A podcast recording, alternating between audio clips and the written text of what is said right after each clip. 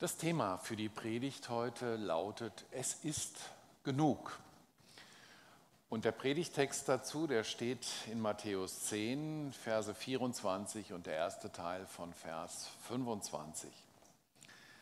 Dort sagt Jesus zu seinen Jüngern, der Jünger steht nicht über dem Meister und der Knecht nicht über seinem Herrn. Es ist für den Jünger genug, dass er ist wie sein Meister und der Knecht wie sein Herr. Es ist für den Jünger genug, dass er ist wie sein Meister und der Knecht wie sein Herr. Liebe Gemeinde, es gibt in der Bibel kleine, unscheinbare Sätze, die bei näherem Hinschauen sich als ein großer Schatz herausstellen. Und die Worte Es ist genug sind ein solcher Schatz. Wir kennen diesen Satz ja aus unserem Alltag recht gut. Jetzt ist es genug, sagt die Mutter und schickt die Kinder ins Bett.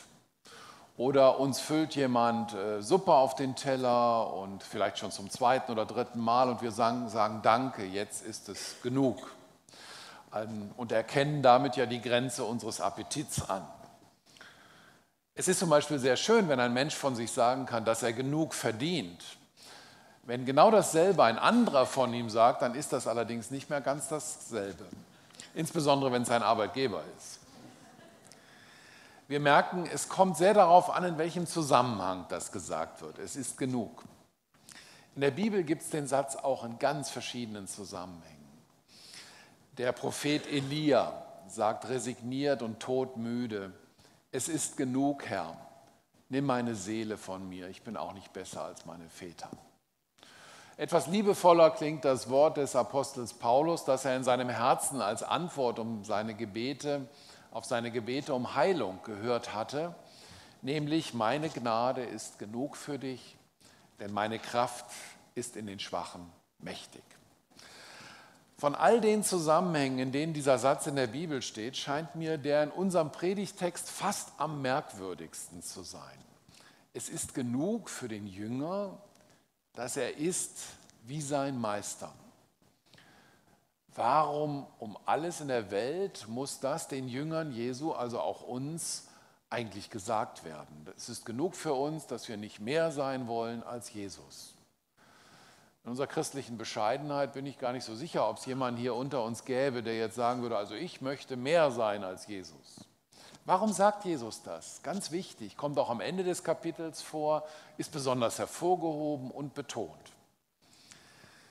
Schaut man die Geschichte des Christentums bis in unsere Tage an, dann kann man durchaus etwas von dem Bestreben der Jünger Jesu entdecken, über ihre Meister zu sein und besser zu sein, statt es sich genug sein zu lassen, so wie er zu sein.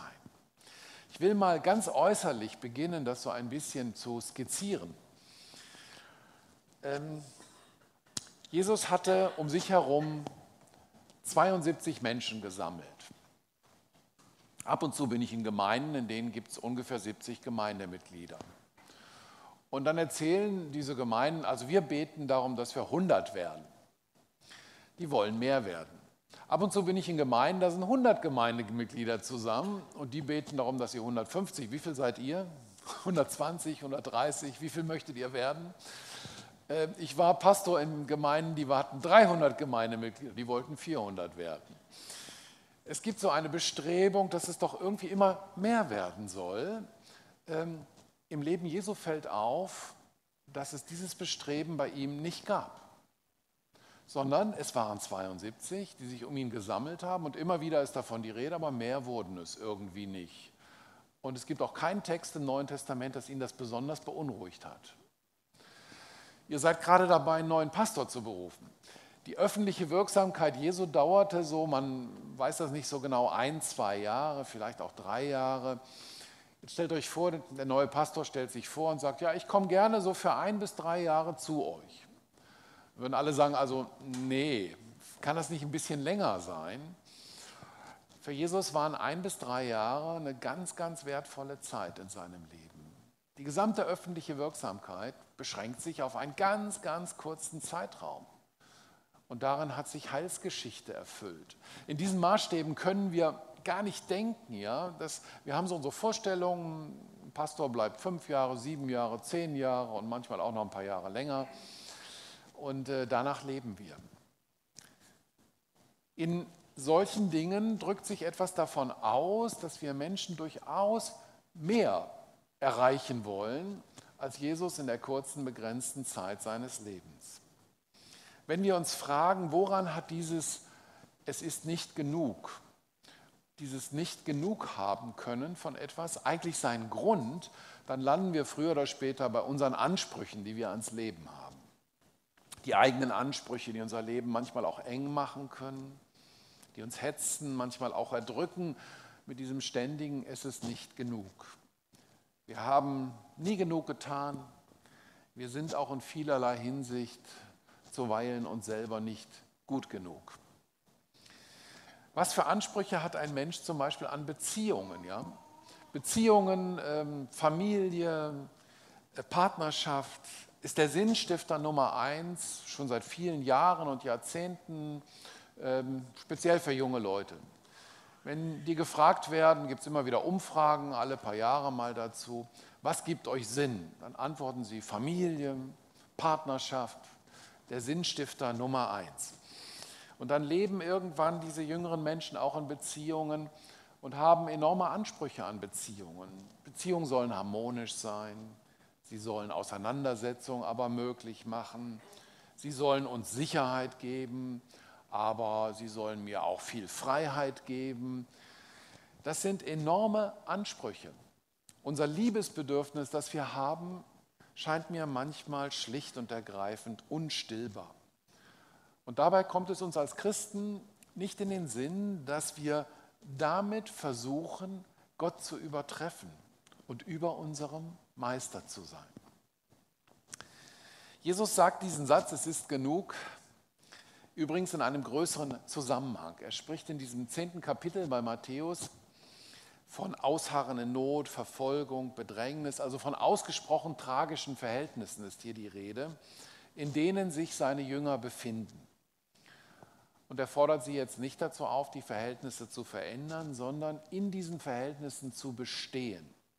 Und darin sollen sie die Hilfe Gottes erfahren, dass diese extrem bedrängende Situation ein Ende finden werde, weil Gott selber sagt, es ist genug. Auch darin steht Gott zu seinen Menschen, dass er ihnen sagt, jetzt ist genug gelitten. Und meine Bitte zu Gott hin ist, dass er diese Worte zum Beispiel auch über den Krieg in der Ukraine möglichst bald sprechen möge. Es ist genug. Denn unser Gott ist ein Gott, der Grenzen setzt. Das hat äh, den Zusammenhang, dass nur so Liebe und Gnade, von denen sich Gott wünscht, dass sie in unserem Leben und über uns hinaus in dieser Welt Raum finden, Liebe und Gnade können nur gelebt werden, indem sie in Grenzen gelebt werden. Ich will das mal veranschaulichen an einem biblischen Zusammenhang, der im Neuen Testament öfter vorkommt. Immer wieder einmal schreibt Paulus in seinen Briefen an die Gemeinden, heuchelt eure Liebe nicht. Als ich das äh, wahrgenommen habe, dass das sich wiederholt, also Römer 12 zum Beispiel ist so ein ganz berühmter, berühmtes Kapitel, wo davon einiges drinsteht und aber auch in anderen Briefen. Äh, als ich das so wahrgenommen habe, habe ich mich gefragt, was war denn da eigentlich los in diesen ersten Gemeinden? Ja? Wieso muss der Apostel Paulus den irgendwie jeder Gemeinde schreiben, heuchelt eure Liebe nicht. Ich denke, es hängt damit zusammen, dass die Christen nicht glauben konnten, dass die Liebe, die ausgegossen war in ihre Herzen, genug sei.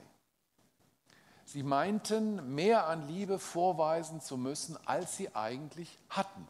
Es schien ihnen nicht genug. Und dafür gibt es ein ganz schönes Beispiel in der Apostelgeschichte in Kapitel 5, die Geschichte von Ananias und Sapphira. Die beiden hatten vor, die Hälfte von allem, was sie besitzen, an die Gemeinde in Jerusalem zu spenden. Da würde jeder Kassierer einen Luftsprung machen, wenn jemand zu ihm käme und die Hälfte von allem, was er besitzt, der Gemeinde spenden möchte.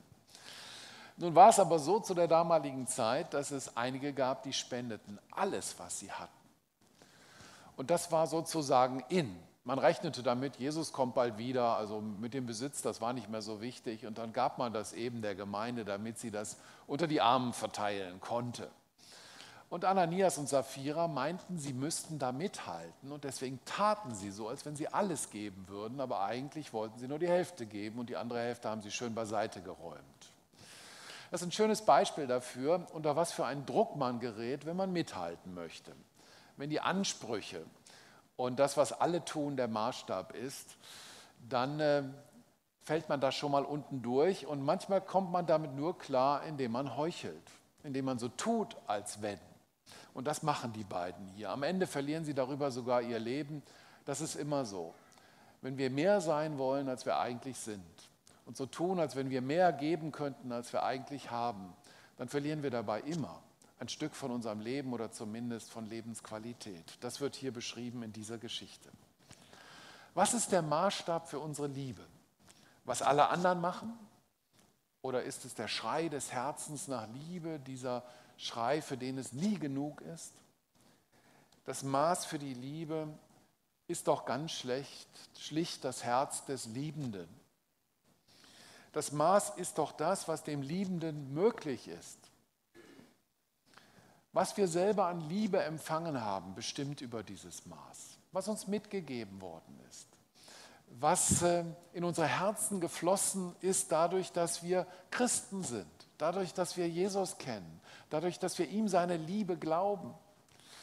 Das, was dadurch in unser Herz gekommen ist, das ist unser Maß.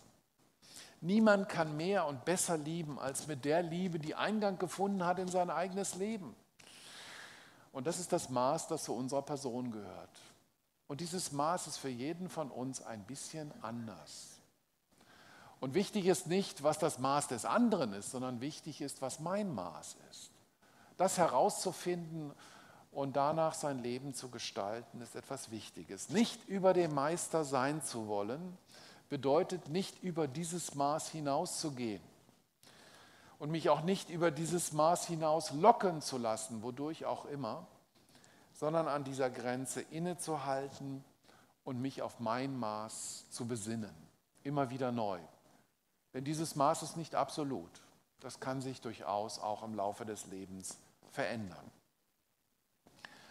Wer allerdings die Grenzen seiner eigenen Liebesfähigkeit nicht wahrnehmen will, vielleicht weil er meint, dass Gott mehr von ihm erwarte, der wird ständig die eigenen und früher oder später auch die Grenzen seiner Mitmenschen überschreiten. Das kann gar nicht anders sein. Nur so kommt dann nicht mehr Liebe in die Welt, sondern leider weniger. Sein wie unser Meister, das tue ich, indem ich entsprechend des Maßes lebe, das mir gegeben ist und indem ich es lerne, es mir genug sein zu lassen. Ehrlich gesagt wollen wir immer wieder darüber hinaus. Das ist unser Problem. Wie Kinder, die nicht ins Bett wollen, am nächsten Morgen jammern, dass sie müde sind. Auch als Erwachsene sind wir manchmal noch an dieser Stelle zu finden. Wir wollen immer mehr, mehr als wir haben, mehr als wir können und manchmal auch mehr als wir vertragen. Wir wollen zum Beispiel viel wissen, manchmal mehr wissen, als wir verkraften können. Und nachher jammern wir darüber. Wir wissen ja auch nie genug, haben nie genug gelesen, gehört und gesehen. Es ereignen sich auch so furchtbar viele Dinge. Wer wird am Ende mit all dem fertig, was er dort hört und liest und sieht? Manchmal braucht es dafür gar keinen Fernseher und auch kein Internet sondern nur das Gespräch zwischen zwei Menschen. Und da fragt der eine den anderen, sag doch mal, wie geht es dir? Und dann fängt der Gefragte an zu erzählen und erzählt auch ganz offen, wie es ihm geht und erzählt das, was der Fragende nicht mehr verträgt.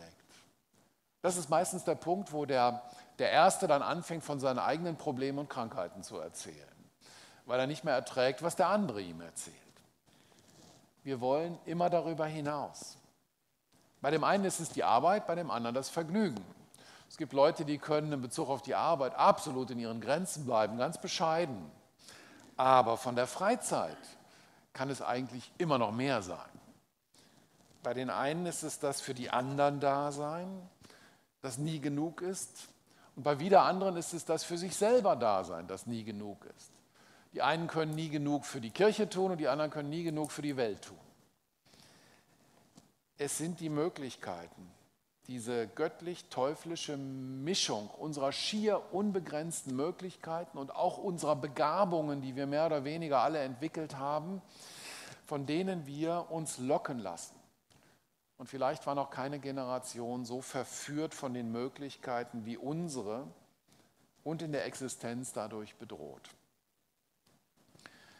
Wenn Gott in Christus uns entgegentritt und sagt, es ist genug, dann ist das ja nicht nur so ein äh, pädagogischer Ratschlag, sondern darin tritt Gott selbst uns als der Lebendige entgegen. Wer die Bibel aufmerksam gelesen hat, der weiß, dass es in ihr ganz verschiedene Bezeichnungen für Gott gibt. Gott, der Herr der Heerscharen oder der Herr oder Yahweh oder auch einfach nur Gott. Und dann gibt es noch eine besondere, einen besonderen Gottesnamen, den wir mit der Allmächtige übersetzt haben, El Shaddai. Der Allmächtige, das würde ja heißen, der, der keine Grenze hat, der alles kann. Ich glaube, dass diese Übersetzung von El Shaddai in unserer Welt viel Schaden angerichtet hat. Wir fürchten nämlich alle Allmächtigen, vor allem Dingen, die scheinbar allmächtigen Menschen fürchten wir. Wie sollen wir aber in Gott etwas lieben, was wir bei Menschen fürchten? Nun kann man El Shaddai auch anders übersetzen, nämlich der da sagt, es ist genug. Das ist ein Gottesname, der da sagt, es ist genug.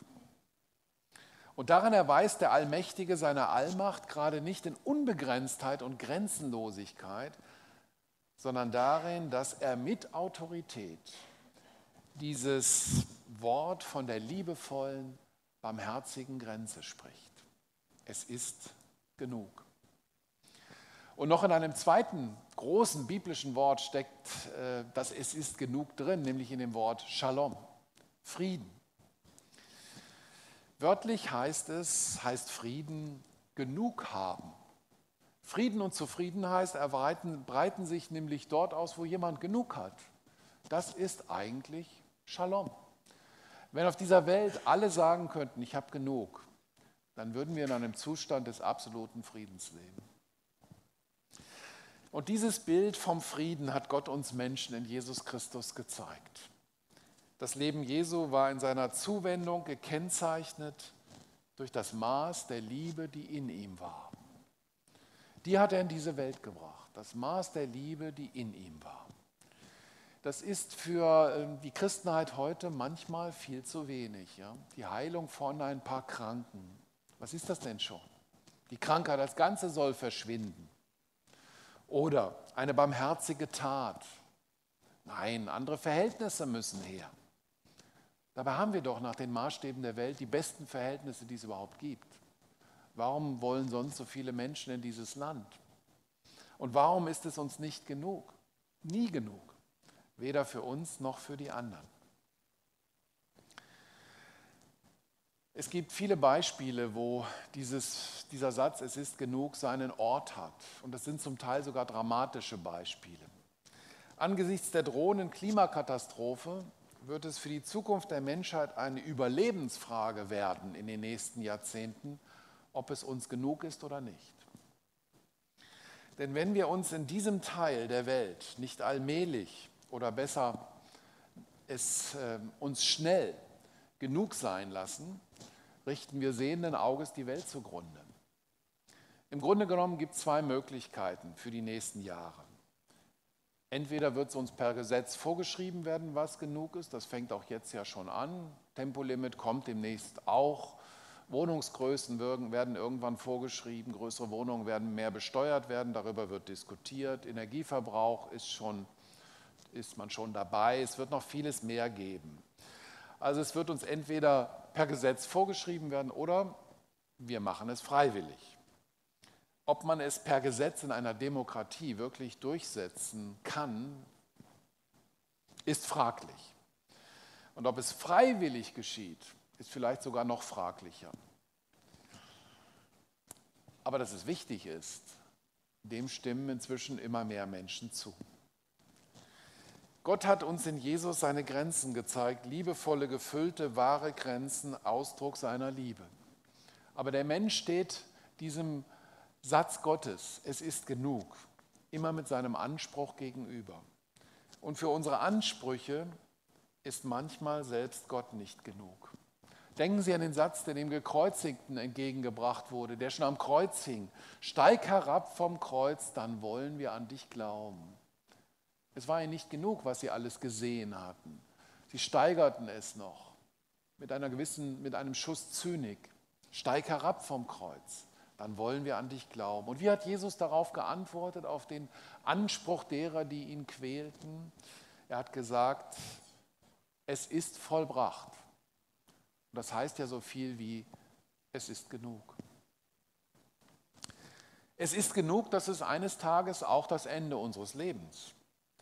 Warum fürchten wir den Augenblick, wenn Gott einmal gnädig und liebevoll zu uns sagt, es ist genug? Ich denke, wir fürchten nicht, genug gelebt zu haben. Aber wann haben wir denn genug gelebt? Wenn wir verwirrt in einem Pflegeheim sind und zum Glück nicht mehr verstehen, was mit uns und um uns herum geschieht, haben wir dann genug gelebt? Wenn Gott gnädig, wenn Gott gnädig den Geist verwirrt, verwirrt und der Mensch nicht mehr merkt, was die anderen mit ihm machen, ist es dann genug? Wann haben wir genug gelebt? Die Frage ist ja nicht nur theoretisch, sondern die stellt sich ganz praktisch. Wer von uns alt genug wird, der muss sie nämlich heute schon beantworten, und zwar jedes Mal, wenn er eine schwere lebensbedrohliche Krankheit hat. Dann werden wir gefragt, was wir wollen. Solange wir darauf noch antworten können, werden wir gefragt. Und die Hochleistungsmedizin macht manches möglich. Und dann stellt sich eine Frage, die müssen wir ganz persönlich beantworten. Wann ist es genug? Die Entscheidung nimmt uns keiner ab und wir würden uns auch dagegen wehren. Ja? Wir würden es als tiefe Verletzung empfinden, wenn jemand zu uns sagt, du hast genug gelebt. Das lassen wir nicht zu. Dann müssen wir selber entscheiden. Wie ist das praktisch? Am Ende eines Tages sagen zu können, für heute ist es genug. Das kann manch einer, der eine Bürotüre hinter sich zumachen kann, tatsächlich so sagen. Jetzt ist genug. Es gibt andere, die können das allerdings nicht so einfach. Es kennt jede Mutter, die kein Büro hat, wo sie die Türen abschließen kann, sondern die eben 24 Stunden, sieben Tage die Woche und ohne Ferien das ist, was sie ist. Und wenn sie nicht aus ihrem Herzen sagen lernt, es ist genug, dann geht sie daran kaputt und die Kinder mit ihr. Je ganzheitlicher wir leben, und das ist seit Jahrzehnten das Stichwort, das uns ja leitet, ganzheitlich leben. Also das heißt ja auch so ein bisschen wie alles unter einem Hut kriegen. Desto wichtiger ist die Frage, was ist genug und wann ist es genug? Und wenn wir ganz ehrlich sind, es wird nie genug sein, wovon immer man reden mag wo immer wir unsere Vorlieben haben. Es ist nie genug, um das zu erfüllen und zu stillen, was nicht stillbar ist.